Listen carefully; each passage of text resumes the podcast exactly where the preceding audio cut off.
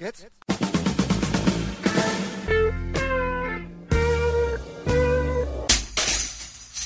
Herzlich willkommen in der Kulturviertelstunde von kulturwoche.at und einem Gespräch mit Ludwig Fliech, dem Initiator und Erfinder der HiFi-Messe Klangbilder. High Definition in Bild und Ton ist das Motto des dreitägigen Event, das einmal mehr beweist, dass HiFi lebt und dass guter Klang wie guter Wein die Sinne schärft. Mehr als 70 Aussteller finden sich zwischen 10. und 12. November 2006 im Hotel Hilton Vienna ein und erzeugen für die Besucher realistische Wohnraumbedingungen, damit man sich noch besser vorstellen kann, wie etwa ein Flat-TV tatsächlich in einem Wohnzimmer wirkt und wie Lautsprecher in einem Raum wirklich klingen. Vor Ort können auch Tonträger der audiophilen Art gekauft werden. Man kann aber auch Tonträger aus dem Privatbestand mitnehmen, um vor Ort seine ganz persönliche Lieblingsmusik auf Spitzengeräten zu hören Darüber hinaus bietet Klangbilder auch Live-Konzerte, spezielle Führungen, Kurzseminare, Diskussionsrunden und jede Menge Informationen, wie zum Beispiel zum neuen terrestrischen Digitalfernsehen, bis hin zu fachgerechten Präsentationen von Klangspezialisten. Ein Besuch lohnt sich, Sie werden begeistert sein. Und nun zum Interview. Gute Unterhaltung wünscht Manfred Horak.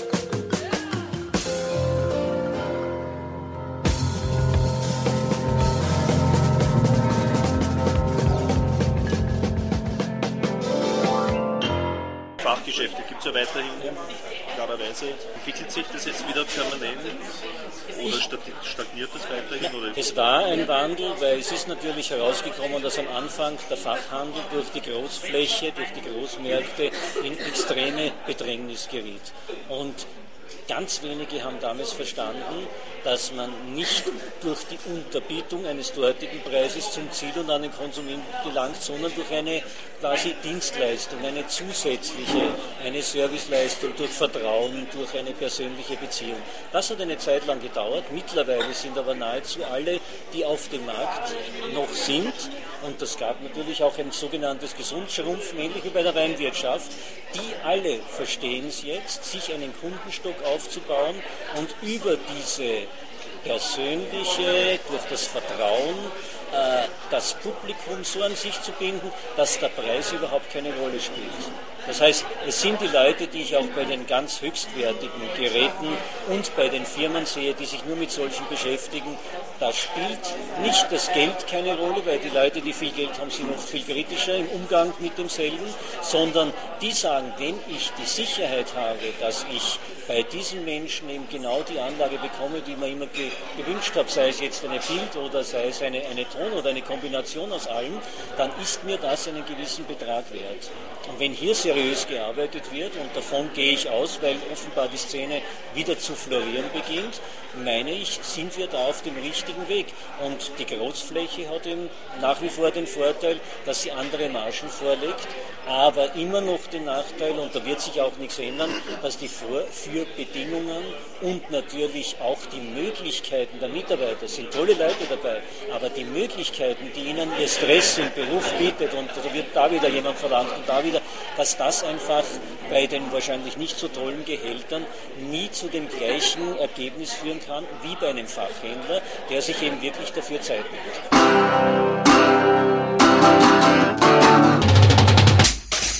Also meine ursprünglichen Visionen waren, eine Veranstaltung zu machen, in der es um größtmögliche Fantasie bei der Präsentation geht. Ich wollte sehr mündige, sehr aufmüpfige Aussteller finden, die dort stehen und mit ihrer kompletten Kreativität die Musik, die ihnen selbst am liebsten ist, auch dementsprechend dem Besucher nahebringen. Das ist in den ersten Jahren bei manchen sehr gut geglückt und manche haben es übertrieben, aber es war immer sehr kreativ. Wir kommen jetzt eben in den Status einer sehr professionell ausgelegten und auch erfolgreichen Veranstaltung, wo es eben nach wie vor mein Ziel ist, die Urqualitäten der Kreativität und des Spaßes die man einfach immer wieder den Spaß, den man bei der Musik eben empfinden sollte, das eben weiter zu treiben. Also die Urformen, die ich so eingeführt habe, echte Führungen für das Publikum von Zimmer zu Zimmer, Musikpräsentationen, die nicht langweilig, sondern immer unterhaltsam sind. Das alles ist bis heute erhalten und hat sich eben natürlich noch verbessert. dass die einzelnen Aussteller eigene Shows und eigene Späße einbringen, hängt halt sehr von dem Erscheinungsbild und von der, von der Idee des einzelnen Ausstellers ab. Äh, in Wahrheit ist es so, dass viele eben gerne vorführen und ich ihnen die Hilfestellung gebe, sie mögen mit einem Content vorführen. Sie mögen nicht, wie ich es aus vielen Messen dieser Welt kenne, einfach Musik abspulen und damit hoffen, dass ein Publikum hereinkommt und sagt, ja, das spricht mich an. Ich glaube, eine gewisse äh, geführte und erklärende Art, Musik zu präsentieren, ist eigentlich dem Publikum sehr viel angenehmer, weil es geht dann mit einer bewussten Erinnerung an ein super Musikstück, wo man auch noch was mitgenommen hat, hinaus. Und dann bleibt einem ja auch der jeweilige Produzent, der Aussteller viel mehr in Erinnerung, als wenn man dann nur drinnen ist und hat irgendeine nette, aber unverbindliche Musik gehört. Wir haben tolle Produkte zu einem erstaunlich studentischen Preis und wir haben natürlich diese großen No-Object-Geschichten, wo dann irgendein Aussteller behauptet, wir wären also heuer die beste, bestklingende Anlage der Welt auf den Klangbildern vorführen. Ich bin da immer sehr gespannt und lasse mich selbst gerne überraschen. Hat sich da der Status zum, zum Besseren gewandelt auch mittlerweile? Man hat eigentlich gedacht, und ich verfolge noch manchmal mit großen Amüsement-Marktzahlen, dass es eigentlich eine audiophile Szene gar nicht mehr geben darf. Es gibt eigentlich dann nur mehr Null- und Promillezahlen für Verstärker oder für Lautsprecher. Das alles aber natürlich und mit der vorsichtigen Berechnungsmaßnahme, es betrifft die Großindustrie. Die kleinen Firmen fallen so ähnlich wie wenn unter eine, eine Schwelle, wie ich früher das Gefühl hatte, so ist es auch bei den Winzern. Es gibt halt dann die großen Hektoliter-Produzierer und es gibt eben die kleinen, feinen Riede.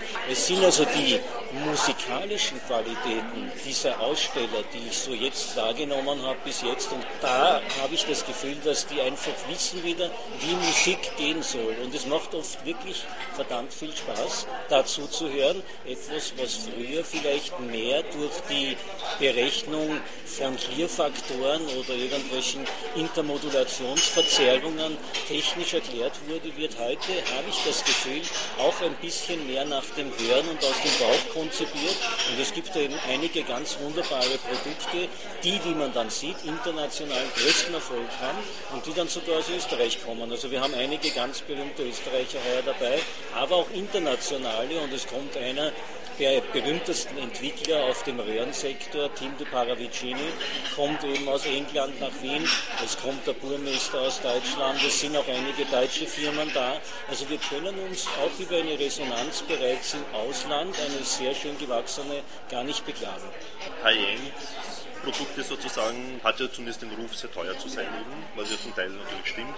Aber ich kann mich noch gut erinnern, der von, von Audio Tuning, der, der Lichtenecker, der hat ja damals so eine Liste uns zusammengestellt, wo im, ich weiß jetzt zum Beispiel Preisklasse war 1000 Euro oder so, ab da ging mhm. High-End, ist das weiterhin Usus. Also bekommt man um so einen geringen Betrag mittlerweile noch ähm, High-End-Produkte, so summa summarum? Oder? Also ich würde schon sagen, so wenn man in einer gewissen Grundkonfiguration ausgeht und sagt, ich beginne mit einer guten Quelle, sei es jetzt ein Plattenspieler, je nachdem welche Musikrichtung und welche, äh, welchen Content ich hören will, äh, dann ist in einem Fall vielleicht ein Plattenspieler, um auch noch meine alten Platten zu spielen, dann ist es eben wahrscheinlich irgendein moderner schon DVD-Player, der dann auch CDs kann. Da muss man halt schon wieder sehr aufpassen, dass man das Richtige bekommt und einen Verstärker und zwei Boxen. Also man kommt mit, wenn man genau schaut, kommt man schon noch ungefähr mit diesem Betrag durch.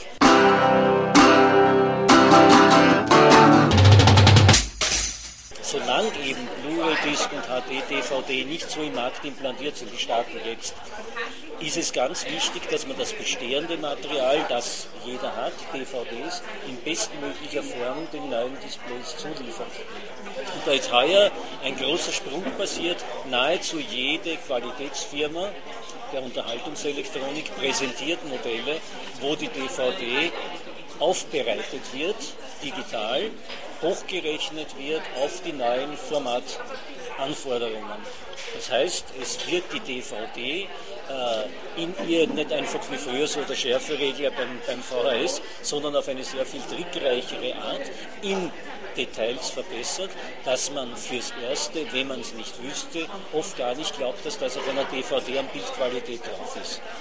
Und das ist auch schön, das zu sehen, weil es wieder ein fließender Übergang ist und die Leute dann von der Qualität zur nächsten Qualität mitgenommen werden. Es ist ganz wichtig, weil ich auch, so wie beim Ton, beim Ton sagt man immer, das höre ich nicht, da kann man geschult werden. Beim Bild sind die Leute aber komischerweise noch viel toleranter und lassen oft auf Fernsehern schrecklichste Bilder an sich heran. Und jeder, der irgendwo einen Film, einen Schwarz-Weiß-Film oder auch irgendeinen anderen Kultfilm jemals in einer herrlichen Qualität gesehen hat, staunt, was man so alltäglich auch in den großen Geschäften vorgesetzt bekommt an, an einer atemberaubenden Verfärbung oder Nachzieheffekten, wo, wo, man die, wo, wo die Leute aber ungeheuer tolerant sind. Und das verstehe ich nicht.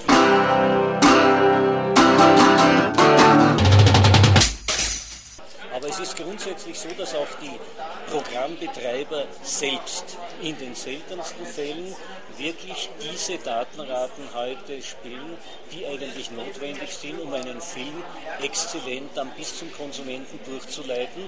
Mir fällt eigentlich jetzt ganz aus dem Bauch, ohne jetzt Werbung machen zu wollen, eigentlich nur MGM ein, so als, erstes, als erste Idee, die es offenbar schaffen, wirklich schöne Bilder bis zum Fernsehkastel zu bringen.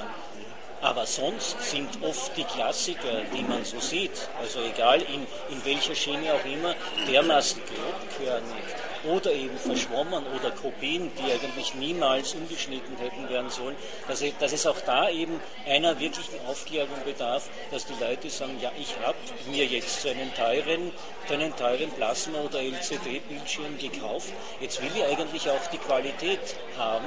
Und da müssen Sie aber schon vorher wissen, wie Sie auch dann den Content richtig steuern, dass Sie dann nicht davor sitzen und sagen, ja, mein Gott, das Bild ist so viel größer als das vorige, aber es schaut jetzt alles auch so viel schlechter aus. Da muss man auch wissen, was spiele ich dann, wie spiele ich es, mit welchen Geräten und welche, welche Installation brauche ich dazu, um überhaupt dann nicht in einem Wust von Fernbedienungen stecken zu bleiben. Und das ist vielleicht einer dann der letzten Punkte dann noch für die Klangbilder ein ungeheuer interessantes Angebot an Leuten, die sich auskennen, wie man vernetzte Welten heute anbietet für alle, die eben nicht ganz technoid sind oder denen das vielleicht sogar eine Bedrohung darstellt, eine zweite Fernbedienung in die Hand zu nehmen. Gibt es halt heute einen Trend, vielleicht die Musik direkt auf einem Musikserver vom Internet eben gleich äh, heraus herunter zu, zu, zu saugen, auf der anderen Seite seine Sammlung dazuzugeben und dann sogar im ganzen Haus über einen einzigen Musikserver das zu betreiben. Das gibt es auch schon als Bildserver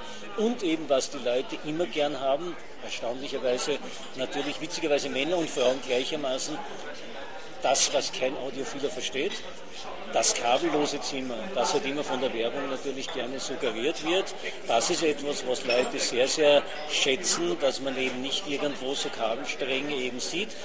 Da gibt es heute eine, einen wirklichen Trend bei unseren Ausstellern und auch bei den, bei den, bei den Fachhändlern, Multiroom-Lösungen anzubieten, wo man eben bis auf ganz kurze Stücke überhaupt nichts mehr sieht und wo quasi das, der Lautsprecher und die Anlage ein Teil der Wohnraumästhetik wurde.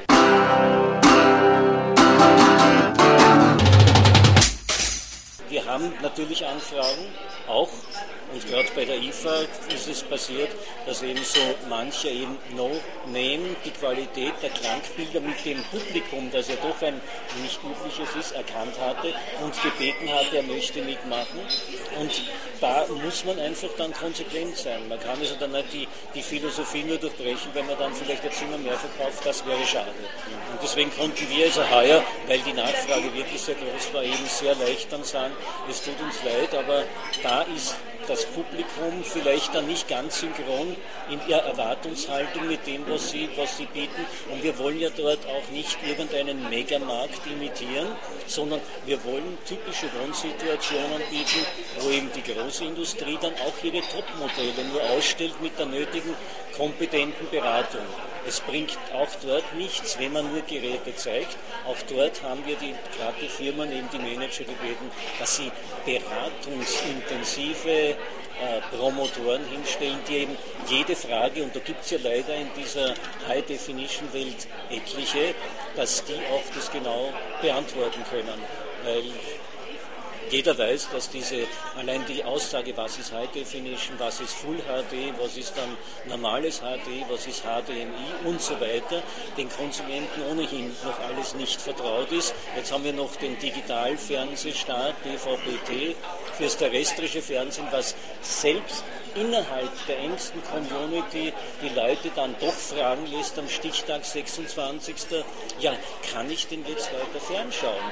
Weil offenbar die Botschaft nicht so rauskommt. Also ich habe das Gefühl, wir werden heuer eine große Aufklärungsarbeit haben und wir haben einige recht lustige Stationen wie der UAS, also die, die Gesellschaft, die sich jetzt für DVB-T stark macht, also eine, eine, eine Tochterfirma des ORF, wird uns ein komplettes Medienzimmer hinstellen, in dem man dann sieht, wie waren Medien, wie sind sie heute, was kann man damit anfangen.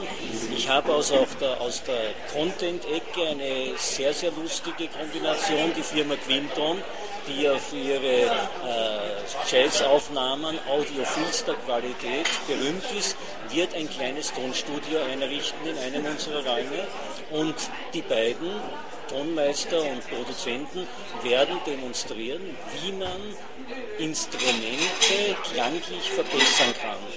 Es ist gerade was Spannendes für einen Audiophilen, wenn er jetzt hört, so klingt ein Schlagzeug, aber in Wirklichkeit klingt das ja ganz anders. Und man muss es aber so klingen lassen, damit es auf der Platte wieder so klingt. Das hat mich erinnert an den uralten Vergleich, wo früher die, die, die, die Tonmeister um 1910 oder so ihre Geigen, wenn sie irgendwo ein Geigenorchester hatten, haben sie Strohgeigen anfertigen lassen, ohne Resonanzkasten, die völlig verfärbt klangen, aber auf der Aufnahme haben sie perfekt nach Geige geklungen.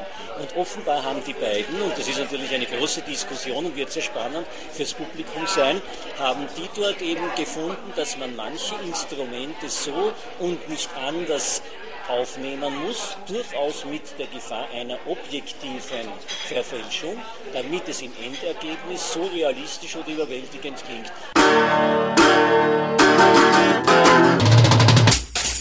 Somit sind wir wieder am Ende der Kulturviertelstunde angelangt. Danke fürs Zuhören und danke fürs Dranbleiben. Bis zum nächsten Mal. Ihr Manfred Horak.